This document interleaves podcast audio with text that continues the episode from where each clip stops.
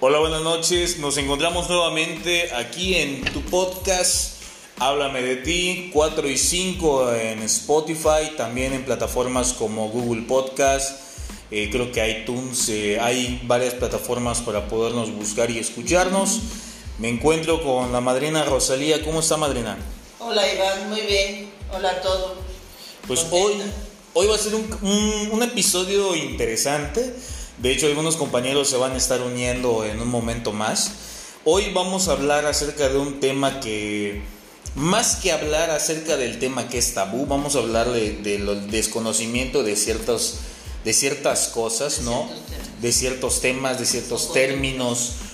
¿De qué? Ciertas conductas, comportamientos que tenemos y que no sabemos cuál es el nombre que tienen. Ah, exacto. Sí, sí. De hecho, algo, para aclarar algo, digo, esto lo hemos repetido en varios podcasts, pero lo vamos a seguir comentando. Esta no es una junta como tal, ni tampoco eh, venimos en, plan de vamos a desmenuzar ¿no? estos temas rembombantes que, que, de repente salen en la comunidad de, de, pues de los grupos de autoayuda, sino que vamos hablando acerca de, de lo que nosotros pensamos, ¿no? acerca de nuestras opiniones propias acerca de algunos temas y el día de hoy es, vamos a hablar acerca de los agnósticos, vamos a hablar un poco acerca de los ateos, vamos a tocar superficialmente el tema de la religión y la espiritualidad, aclarando que no vamos a hablar de que si es bueno o es malo, más bien de cuál es nuestra opinión acerca de cómo se vive una espiritualidad o cómo algunas personas pueden llegar a vivir la espiritualidad de manera personal y de repente cómo puede ser una piedra de tropiezo el creer o el fanatizarse tanto de repente con, con el tema de las religiones. Y no estamos hablando de que sea bueno o malo, vaya claro ese tema. Pero bueno, hablando específicamente, hay un capítulo en el libro azul de, de AA que habla de. Nos, el capítulo 4 habla de nosotros los agnósticos. Yo le, yo le decía a Madrina, cuando yo llego a la agrupación, yo ni siquiera sabía qué era eso. O sea, ¿qué, qué es agnóstico? No lo sabía.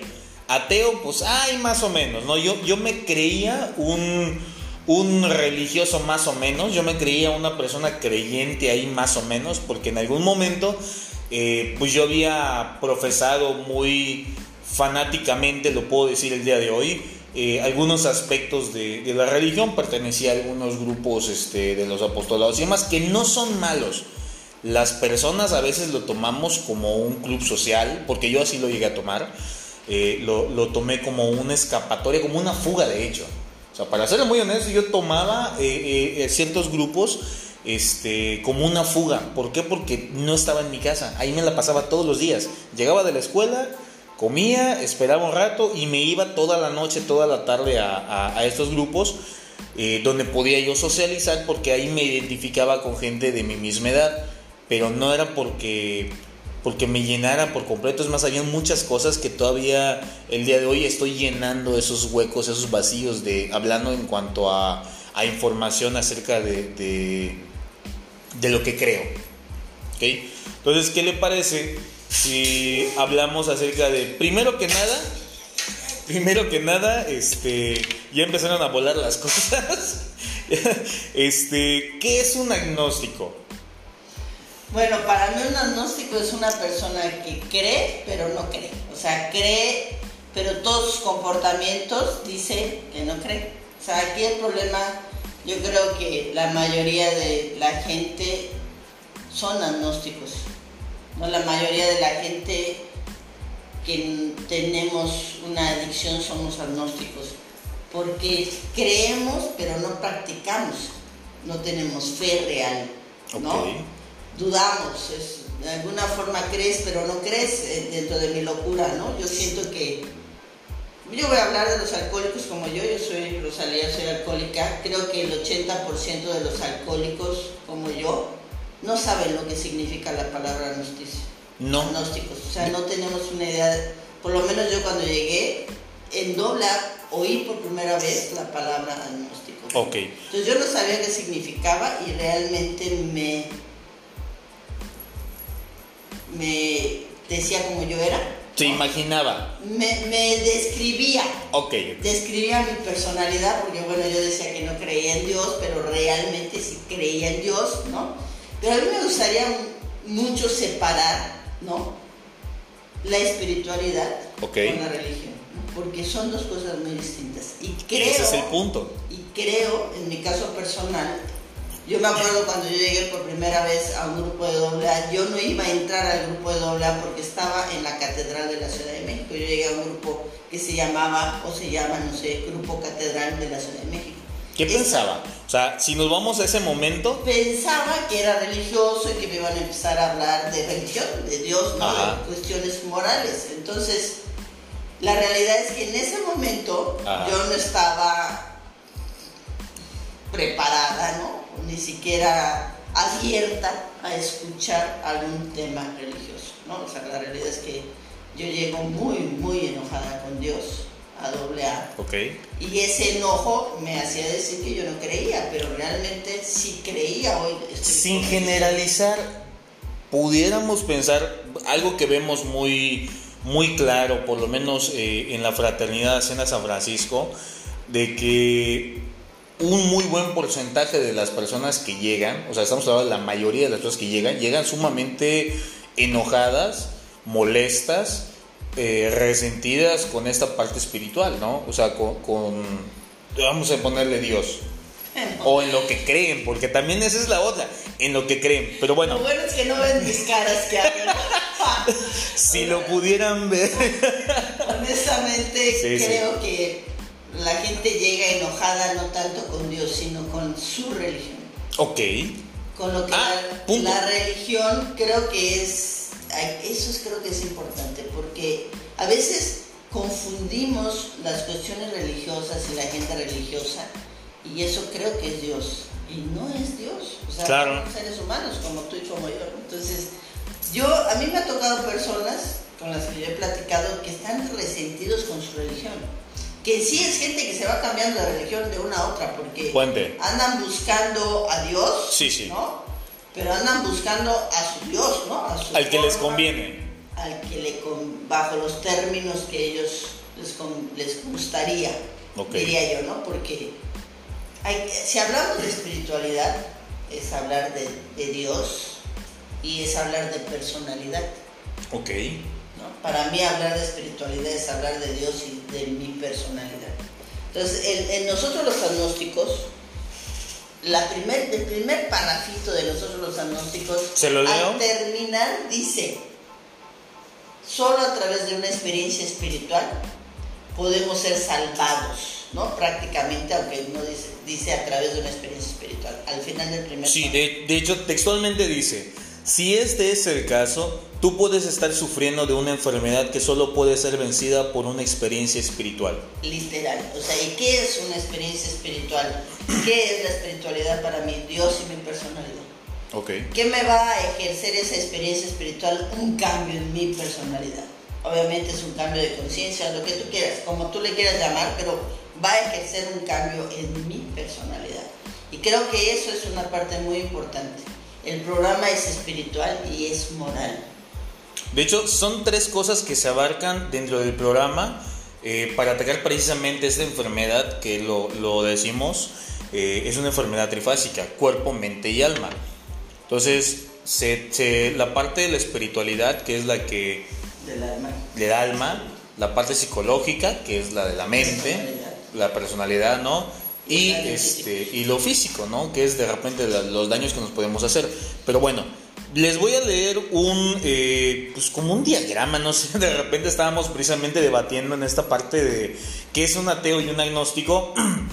Para poderlo entender o para poderlo asentar un poco más, si hablamos del concepto clave, el ateo es creencia, el agnóstico es conocimiento. En el caso del ateo, si hablamos de la existencia de dioses o seres sobrenaturales, el ateo no cree en su existencia. El agnóstico eh, no sabe de su existencia. Puede llegar a creer, pero no sabe. O sea, está como que en ese intermedio, por decirlo así. En la etimología, el ateo provie- proviene del griego, ateos sin Dios. O sea, no existe. Y en el caso del agnóstico proviene del griego nosto, conocer y a sin conocimiento. O sea, no conozco acerca de Dios. Ajá. En el caso de, si vamos al argumento, en el caso del ateo, un ateo no cree en la existencia de dioses.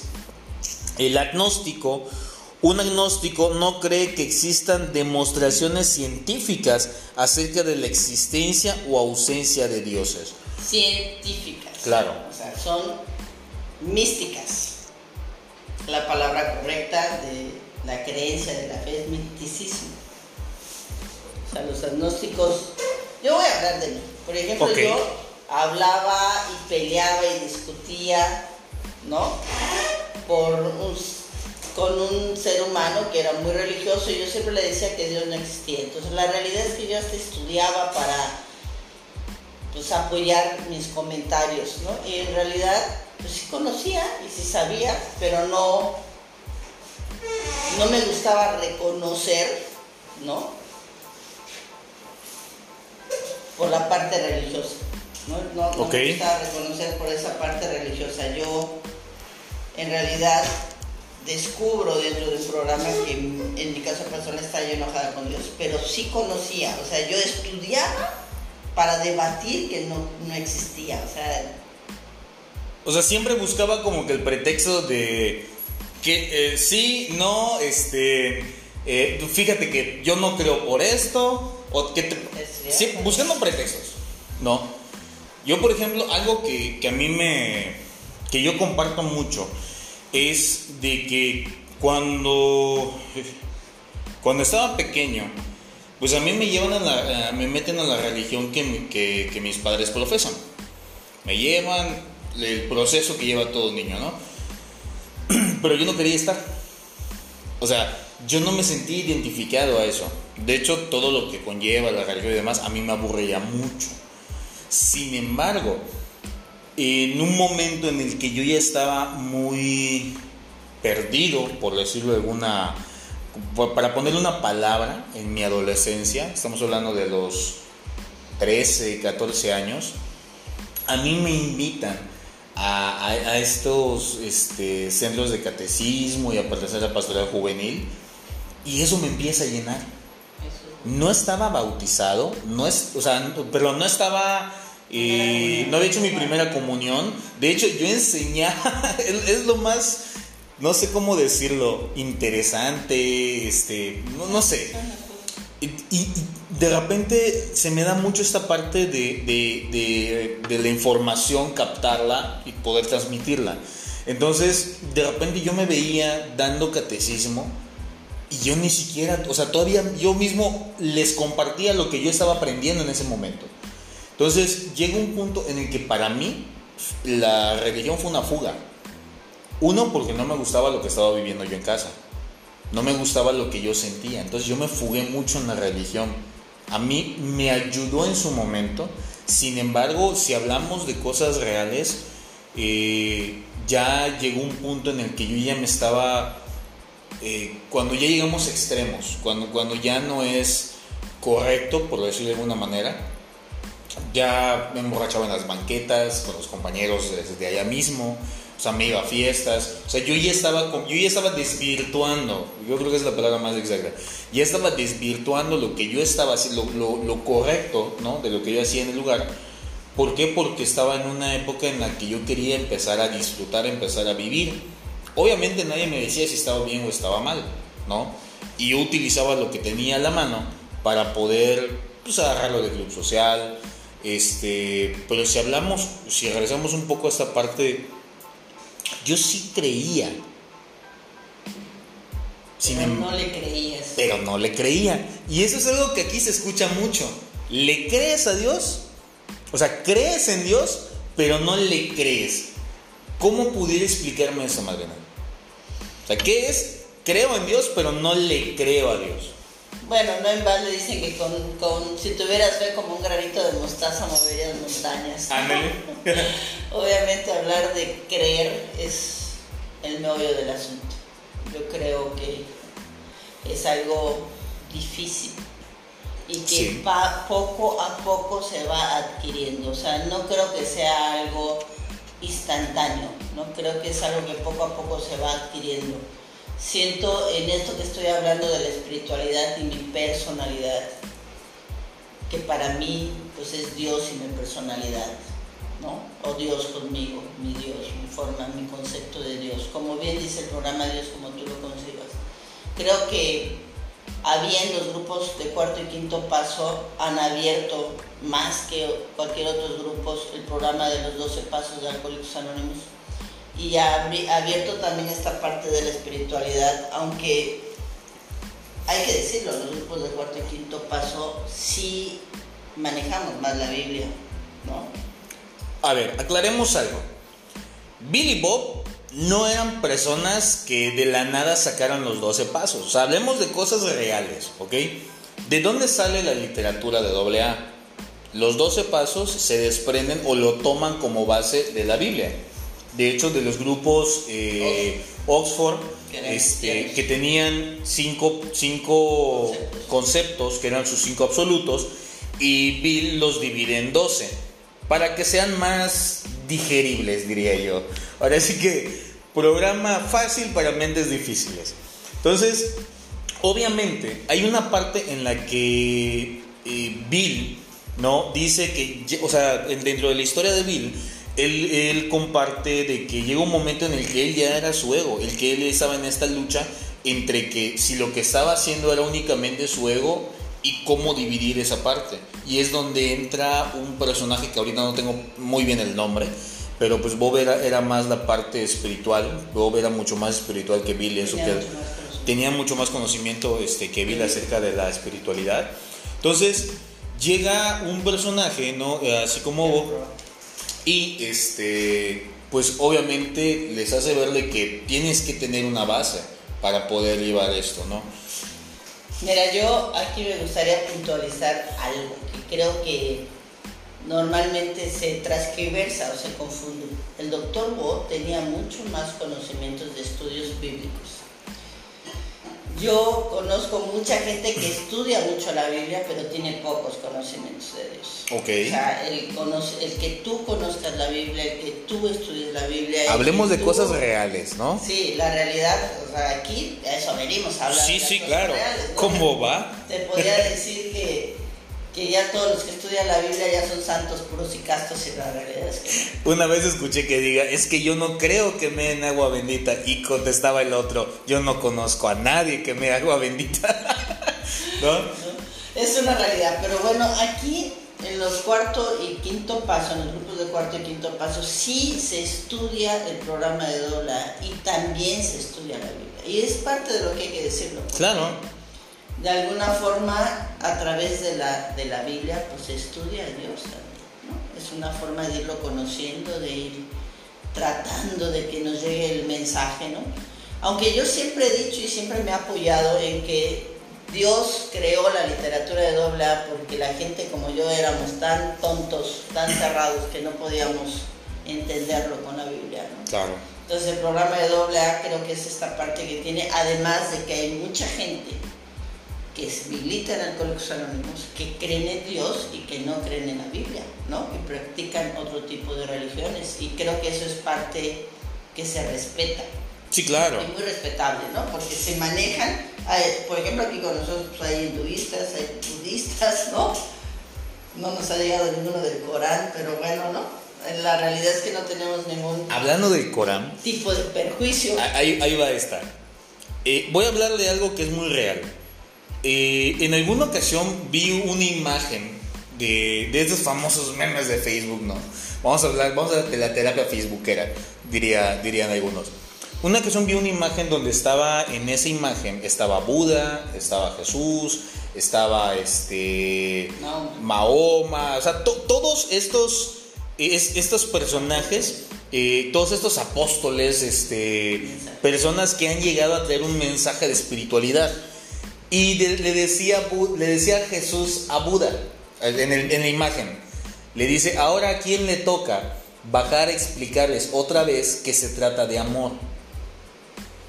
O sea, todos, eh, la, la, idea del mensaje era de que no importa tu creencia religiosa, sino que todos llevaban el mismo mensaje.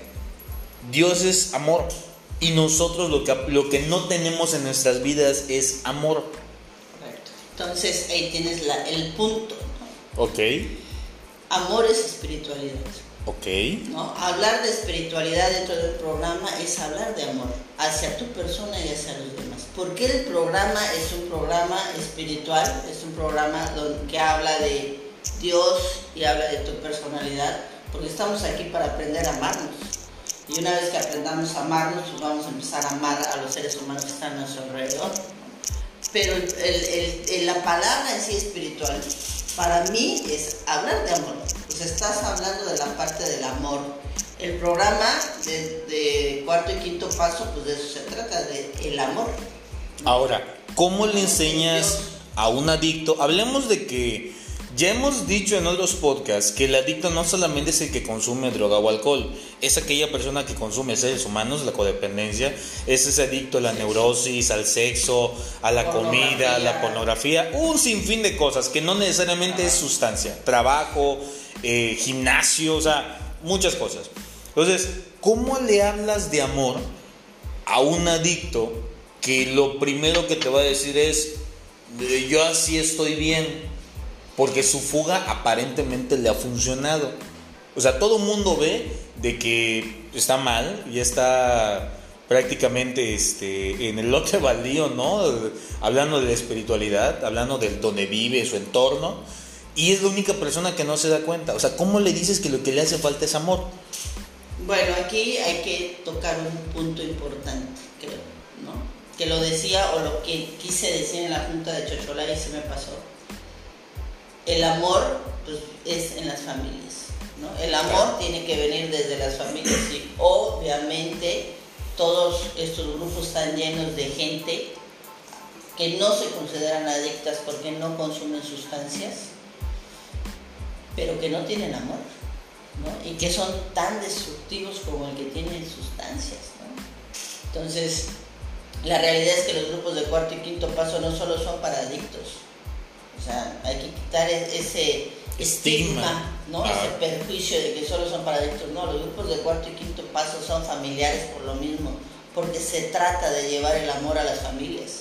Yo algo que comparto mucho es de que cuando, cuando de repente me ha tocado pasar el mensaje, es de que los grupos de autoayuda, sobre todo Hacienda San Francisco, es una comunidad de hombres y mujeres de todo tipo. Hablamos de edades, hablamos de de género, hablamos de preferencias, hablamos de respeto, hablamos de, profesiones, ¿no? Ahora sí que dentro de los lemas o axiomas que, de repente hay en, en, los grupos de autoayuda es, después de la puerta, deja colgado tu título y, y algo más, ¿no?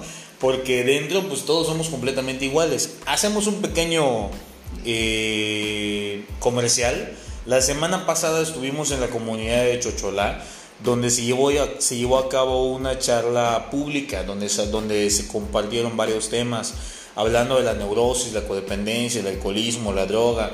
Y las familias. Y las familias, exacto. Que el punto de esto, de hecho, se van a estar haciendo charlas públicas en, en algunas comunidades. Oscuscab, de repente ahí escucho lo que Tisco y, y demás, ¿no?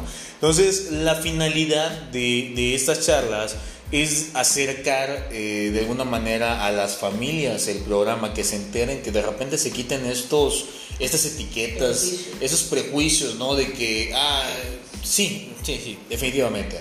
Entonces, eh, eh, de repente si nos toca estar ahí en tu comunidad, acércate, pregunta. Los grupos que conforman la Fraternidad Hacienda San Francisco, estamos en Tecash, en Oscushcap hay dos grupos. En Shul está Valladolid, Temozón. Hay dos grupos en Valladolid. Este, aquí en Mérida ya hay dos grupos. En Tijuana y en Rosarito también hay grupos, que por cierto le mandamos un saludo a Leti, una compañera de la comunidad que nos escucha y siempre nos anda preguntando cuándo vamos a grabar, ¿no? Te mandamos un saludo Leti y espero pronto eh, eh, saber que andan ahí eh, al frente, ¿no? Pero bien, regresando al punto. Cuando yo llego a la agrupación, yo no sabía que era ser un agnóstico.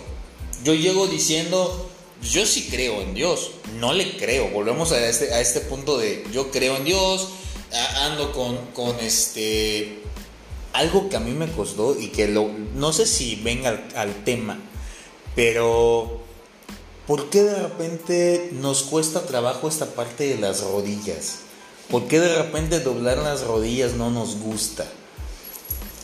¿Qué nos puede decir de esto, Bueno, el, doblar, uno cree que se hinca para Dios. Ok.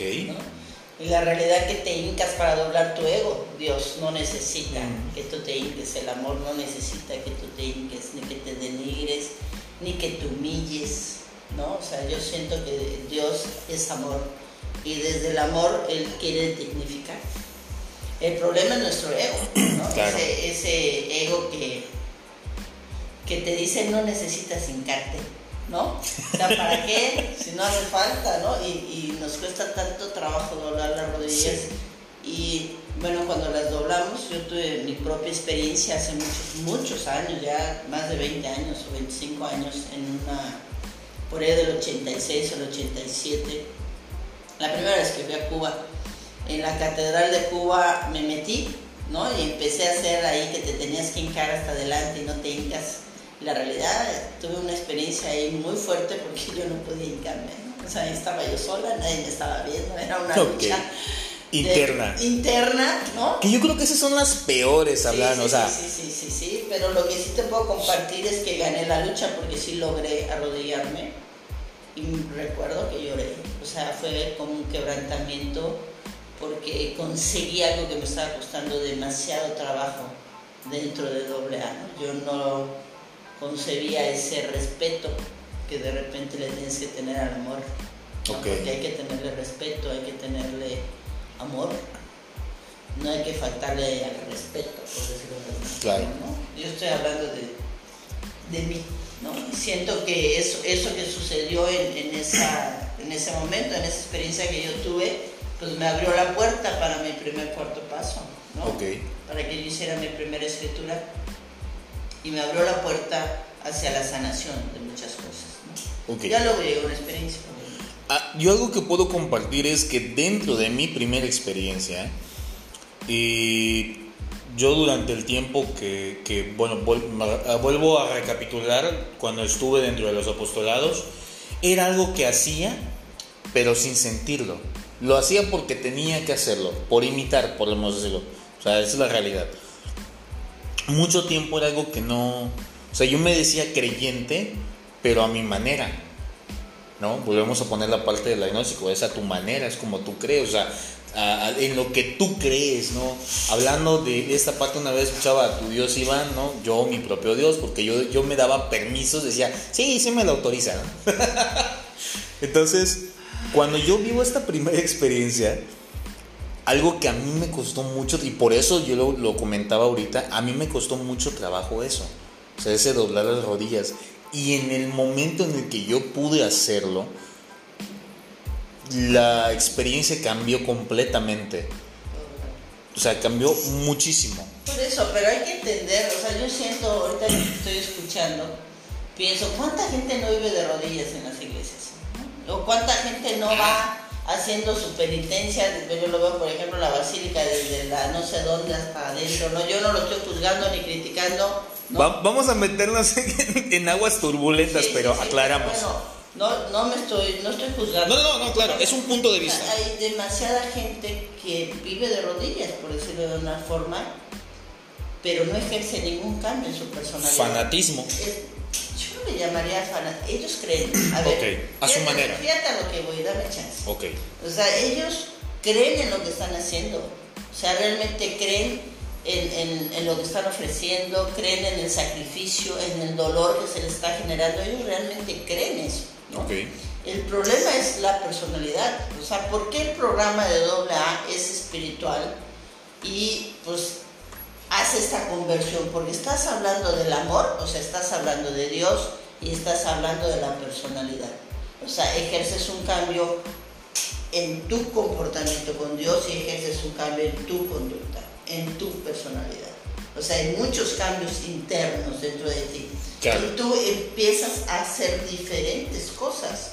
Entonces, de repente a lo mejor no te arrodillas tanto como esa gente que hace ese tipo de penitencias, por decirlo de alguna forma, y de verdad que no estoy juzgando, o sea, respeto mucho eso. Pero el cambio en la personalidad es lo que realmente te hace la diferencia en tu vida. O sea, yo siento que para que haya una diferencia en tu vida, por ejemplo, en mí, en mi caso personal, hubo una experiencia en mi vida cuando junté estas dos cosas. No solo con Dios, que yo jamás lo tenía, ¿no? Hubo, un cambio en mi vida cuando junté a, Dios y a mi personalidad, ¿no? Cuando fundí estas dos cosas en mí, ¿no? Literal. Entonces, fue cuando se dio el cambio. ¿Y qué pasó en mí? Que empecé a tener muchos cambios de comportamiento, o sea, me empecé a comportar de manera distinta. Hubo un, hubo un cambio de juicios y actitudes. Exacto. Entonces, la experiencia espiritual es a donde te lleva. Te lleva al amor y te lleva a hacer estos cambios en tu personalidad. Porque no se trata solo de creer. Yo puse de ejemplo a esta gente que hace ese tipo de penitencias, muy, muy, muy duras, muy respetadas, pero son durísimas, ¿no? muy dolorosas pero si no hay un cambio en su personalidad es difícil que se dé. ¿no? Más bien lo hacen muchas veces en agradecimiento. Yo, para que veas ahí, si no tengo mucho conocimiento, pero eso pienso, o sea, veo a la gente, yo conozco gente que es muy religiosa, pero que sus cambios en su personalidad no hay. ¿no? Entonces, no, cuadra el cerco, dirían algunos, ¿no? ¿Qué sucede? Viven sufriendo. No hay congruencia en su vida. O sea, aquí lo que importa, yo creo que la parte más importante del programa es que te da una libertad de vida. O sea, el programa nos lleva a una libertad de vida, a dejar de sufrir, a dejar de estar encadenados, a salir de nuestras adicciones, de nuestros comportamientos compulsivos, de nuestros pensamientos obsesivos. Entonces, si yo creo mucho, pero no estoy dispuesta a hacer ningún cambio en mi personalidad, pues obviamente no me sirve de nada. Yo tengo que fundir estas dos cosas para que realmente yo experimente la libertad y experimente también el amor. Porque si no, no lo logro recibir, no lo, no lo siento. Claro. ¿no? Entonces, es, este, esta fusión en Rosalía fue la que hizo la diferencia en su vida, completamente. O sea, mientras que todo era racionalización, razón, mente, coherencia, este, estudios, lo que tú quieras, no funcionaba porque sobrevivía. Y yo siento que esta gente que cree mucho, que son más religiosos que yo, porque yo llego sin una religión, eso creo que me ayudó, ¿no? Esa gente que de verdad, esa gente que son más religiosos, que tienen una historia más de religión, de estudios de la, de la Biblia, de religión, les cuesta más trabajo hacer cambios en sus personas. Porque se siguen aferrando. Es, es como este... Eh, cuando hablan acerca del ejemplo del vaso, ¿no? O sea, ¿cómo le puedes meter eh, eh, agua al vaso si el vaso ya está lleno?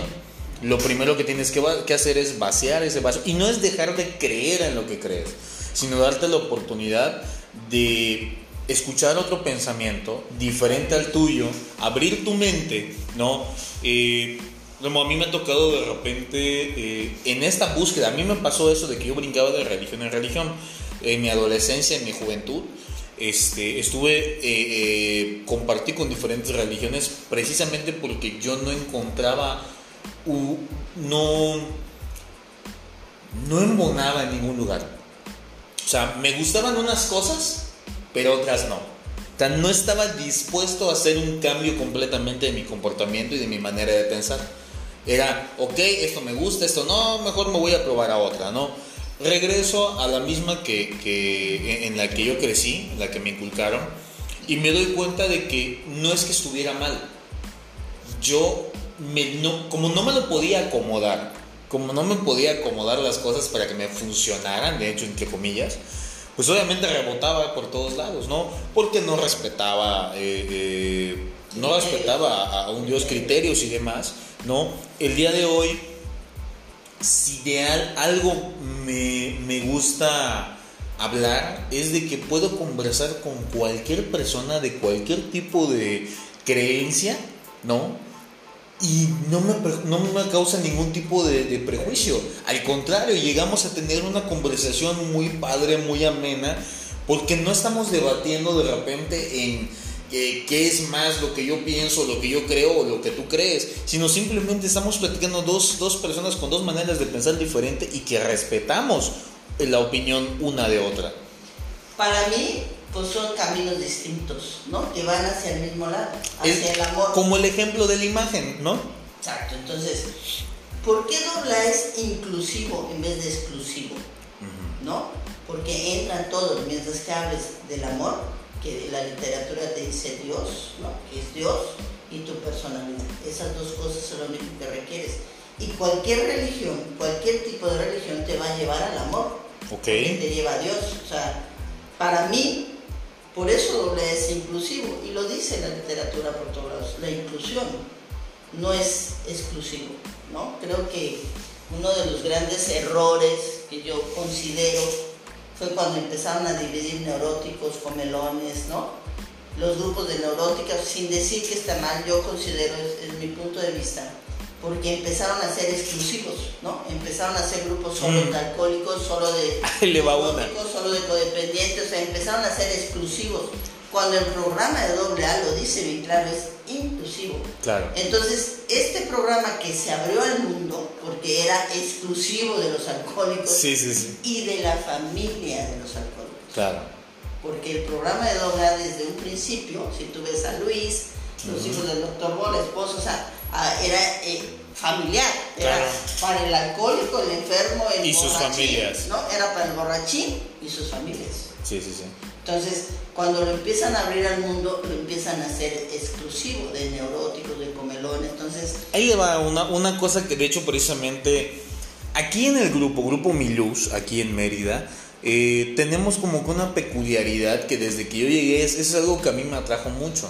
Es para empezar es un grupo abierto. ¿Que ¿A qué vamos con esto? La gran mayoría de los grupos eh, de cuarto y quinto paso tienen como condición. condición, este, parte de sus autonomías, que para poder militar o para poder estar dentro de las juntas, pues tienes que ir a vivir primero tu, tu experiencia espiritual, ¿no? Este, o tu experiencia, ¿no? Como quieras verlo. Y nosotros no. O sea, de hecho, normalmente tratamos de pasar el mensaje invitándolos a que vengan a escuchar las juntas, que vengan a escuchar acerca de lo que nosotros hablamos, acerca de, de este, pues de, de todo lo que hablamos dentro de las juntas. Y luego que ellos mismos sientan es- estas ganas de querer ir a vivir esta experiencia. Entonces, nosotros tenemos la peculiaridad de que todos los de, de lunes a viernes tenemos diferentes juntas. Y en cada junta tocamos temas completamente diferentes. ¿No? Ahora sí que hablamos de todo y para todo, de repente de la neurosis, de, tenemos un día específico de, la codependencia, que son los jueves, los viernes con juntas de confront, los martes que se estudia las bases bíblicas de, de- la literatura AA, los lunes que se están hablando de... son juntas de estudio que de repente met- metemos precisamente literatura de narcóticos anónimos, de AA, o sea, hay esta apertura, no, no, no como que no nos cerramos a una sola cosa. Entonces, en una ocasión llegaron unas personas muy respetables pensando que nosotros éramos un grupo exclusivo de codependencia. Entonces, cuando les dijimos, no, Lo- hoy hablamos temas de codependencia, este, pues ellos muy amablemente nos dijeron de que pues ellos pensaban esto y que pues no, no, no jalaban para el mismo lado que nosotros. Entonces le hicimos la invitación que pudieran asistir los días que quisieran, ¿no? Pero pues de repente, ¿por qué lo comento? De repente el sentirse exclusivos de que, no, como, como en la primaria, los gorditos con los gorditos, los flaquitos con los flaquitos, y no, o sea, ah, ¿por qué de repente caemos en esas cosas? Por la parte del ego y los seres humanos. Y la Sí, claro, de claro. las- o sea, Parte de la enfermedad. somos la tribu de los Rolex, la tribu de los neuróticos, la Sí. tribu, ¿no? Los grupos, pues también malmente, y de verdad eso yo creo que es algo muy malo que hemos hecho los seres humanos con algo tan bueno como es el programa de doble ¿no? Pero bueno, yo la intención desde un principio de tener el grupo abierto a todos, a que quisiera, ¿no? Siempre es extender esa mano que está, igual está pidiendo ayuda, pero también la otra parte es para volverte atractivo, o sea, para que la gente que venga le guste, le interese, le atraiga a vivir la experiencia, ¿no? No condicionándolo que tienes que ir a la experiencia para estar en el grupo, ¿no? O sea, Y hablamos de algo que pasaba antes, mucha gente iba engañada. Sea, mucha, de hecho, yo, por eso de repente hubo muchas situaciones con, con la fraternidad en general de cuarto y quinto paso donde, donde iban con una idea completamente diferente. por lo menos aquí con nosotros, tratamos de que la gente que va a vivir la experiencia vaya, sepa lo que va a ir, vaya convencida de, del trabajo, porque no es algo sencillo lo que se va a hacer. Bueno, aquí ahorita me estoy riendo porque conozco a más de una, muchas personas, ¿no? Que de repente les dices la verdad y no te creen, ¿no? no te creen. Una de ellas es Leti, ¿no? no te creen. Te mandamos saludos, Leti. No te creen y cuando llegan ahí, pues se dan cuenta de, de, que era verdad lo que yo te estoy diciendo. No que fuera algo muy brusco, duro o difícil, pero la verdad es la verdad y hay que creer en ella, ¿no? Hay que creerle a la gente cuando te está diciendo a lo que vas, porque a un cuarto o quinto paso vas a trabajar mucho. Mira, yo, mi idea, hoy por hoy que traigo mucho al cuarto, quinto paso, al grupo, a neuróticos, al terapia, a donde tú quieras ir, pero de verdad empieza a hacer la diferencia dentro de tu familia. Claro. No se trata solo de, de que estos son mejores que otros. Tú confía y Dios te va a llevar de repente a donde tú necesitas estar. Claro. Pero es importante, es importante empezar a mover, porque esta situación de la adicción no es un problema de gobierno, no es un problema de salud, del sector salud, es un problema de la sociedad y es un problema de las familias.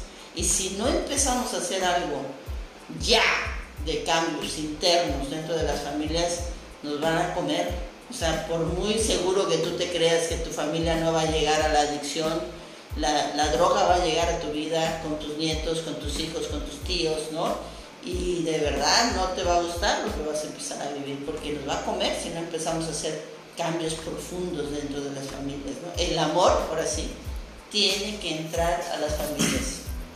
Porque si no entra el amor, y estoy hablando de amor, no solo que lleves a tus hijos a la religión, o sea, estoy hablando de amor que dejes de golpear, estoy hablando de amor que empieces a acariciar, Estoy hablando de amor que empieces a comunicarte con ellos. Estoy hablando de amor que no los abandones, o sea, no los dejen solos. Estoy hablando de amor de un cambio profundo dentro de las familias. Porque si esto sigue como va, yo no sé a dónde vamos a ir a parar, de verdad. Está hay mucha gente que todavía vive en su burbuja y que cree que, sin, que su familia o su gente no va a llegar a la drogadicción. Yo te estoy diciendo, créemelo, sí va a llegar si no se empieza a hacer cambios profundos dentro de las familias. ¿no? O sea, es a donde tú quieras ir. O sea, yo de verdad hoy por hoy estoy en este, esta actitud también. Yo no compito con nadie ni creo que unos sean mejores que otros. A donde tú quieras ir, pero hay que empezar a hacer cambios profundos, profundos.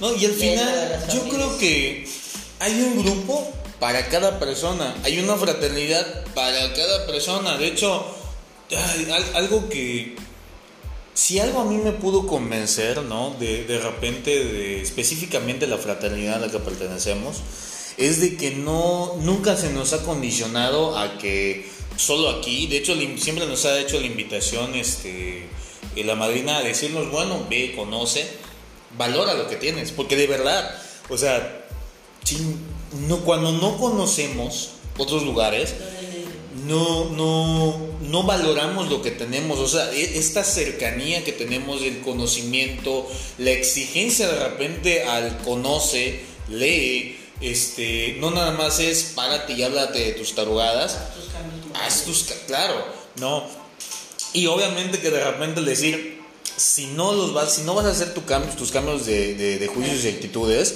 pues también te vas a enfrentar a cosas que no te van a gustar. Y eso es lo que de repente tenemos para elegir, ¿no? Porque aquí cada quien se queda por sí mismo, no por nadie más. Entonces, para ir cerrando, eh, a mí sí me gustaría comentar algo, ¿no? Nosotros cada mes tenemos esta, esta experiencia, te estás invitado eh, para para poder participar este próximo 18, 19 y 20 de noviembre aquí en Mérida. El 4, 5 y 6 en Tijuana, si de repente tú nos escuchas por allá, por Tijuana, por Rosarito, eh, ese fin de semana, 4, 5 y 6 vamos a estar por allá para vivir esta experiencia. Acércate, busca el grupo Entusiasmo de Tijuana en Facebook o en Grupo Mi Luz Facebook, lo, ponen nada más en el buscador como Mi Luz o Hacienda San Francisco, mándanos un inbox y ahí te vamos a poder brindar información. De igual manera te brindamos eh, dos números telefónicos donde vas a poder pedir información, el 9991 52 31 51 y el 9991 56 95 48. O mándanos un correo a háblame de ti 4 y 5 arroba gmail.com Ahí nos puedes contactar si necesitas información acerca de cualquiera de los, grupos eh, en las localidades que tenemos, Uscuxcap, Shul, Tecash, Valladolid, Temozón, este, Mérida, Tijuana, Rosarito. Mándanos un mensaje, mándanos un correo, mándanos un inbox, este, ahí te vamos a poder brindar información. Igual eh, aquí en Mérida, el Grupo Miluz, en calle eh, calle 44, número 349 por 31 y 33. Colonia Jesús Carranza. Colonia Jesús Carranza, de repente se me va el, el número. creo que anda incorrecto, pero no hay pierde. En la, en la calle 44, entre 31 y 33 de la Jesús Carranza, a mitad de la cuadra, dice Grupo Miluz. No hay pierde, ahí nos encontramos de lunes a viernes, de 8 a 10 de la noche, excepto los martes, que es de 7 a 9 acércate, de verdad. Conócenos. Conócenos, date la oportunidad, atrévete a vivir. Eh, el otro grupo que se llama Nueva Vida, a, cargo del padrino Homero, el guía de ese grupo, este, se encuentra, está enfrente del, del acuaparque. Exactamente, eh, bueno, te lo, te lo explico, ¿no? Si tú vas de salida hacia Canacín, o tú vas, mejor dicho, tú vas entrando de Canacín de periférico hacia la ciudad, donde está eh, la primera gasolinera a mano derecha, das vuelta, ah, son dos cuadras, nuevamente a la derecha y ahí vas a encontrar el letrero que dice Nueva Vida. Ahí son los dos grupos en Mérida donde nos vas a poder encontrar, acércate, pide informes. Y pues bien, ahora sí que no deseches lo que no conoces, date la oportunidad de, sobre todo en toda familia, madrina, eh, ya sea el hijo, un padre, una madre, un hermano, un primo, un nieto, un amigo, está pasando por una situación que no sabemos manejar. Hablamos, ya lo hemos dicho en otro podcast, búscalo, hablamos de la depresión, hablamos del suicidio, hablamos de muchas otras cosas que de verdad es un tema del día al día. Eh, no lo vamos a dejar de mencionar porque es muy importante.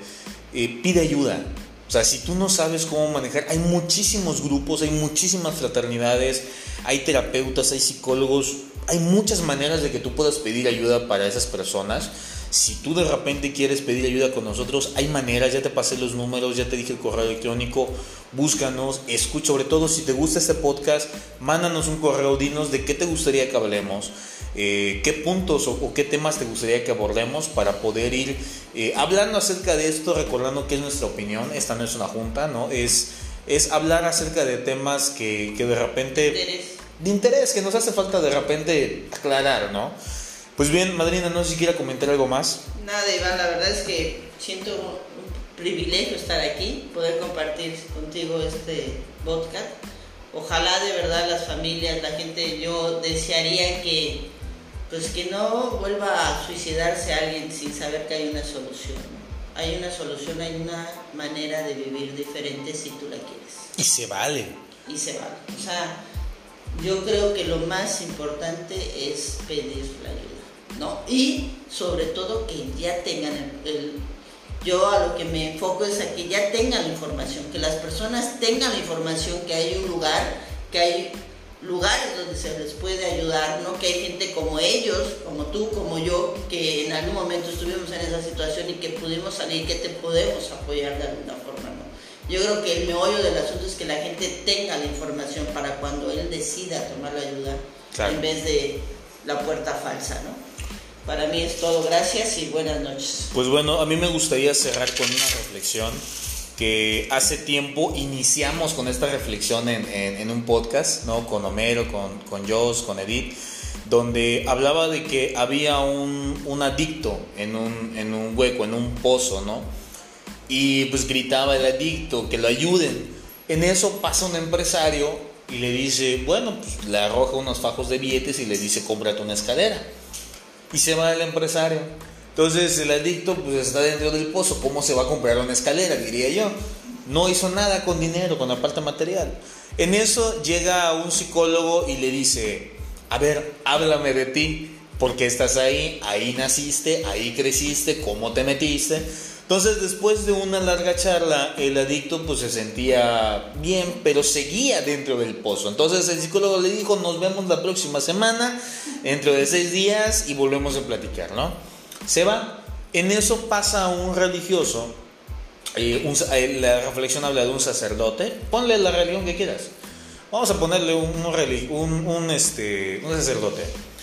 Entonces pasa un sacerdote y le dice, voy a hacer una oración por ti. Entonces el adicto dentro del pozo eh, se pone de rodillas y empieza a pedir, ¿no? Y, ahora sí que sácame de aquí, la fregada, ¿no? Y el religioso hace sus oraciones y al final le dice, ¿cómo te sientes? Me siento bien. Pero el religioso se va. Se va el religioso y le dice, bueno, luego regreso y vuelvo a orar. Vas a estar en mis oraciones. Pero el adicto seguía ahí mismo, me seguía ahí metido, ¿no?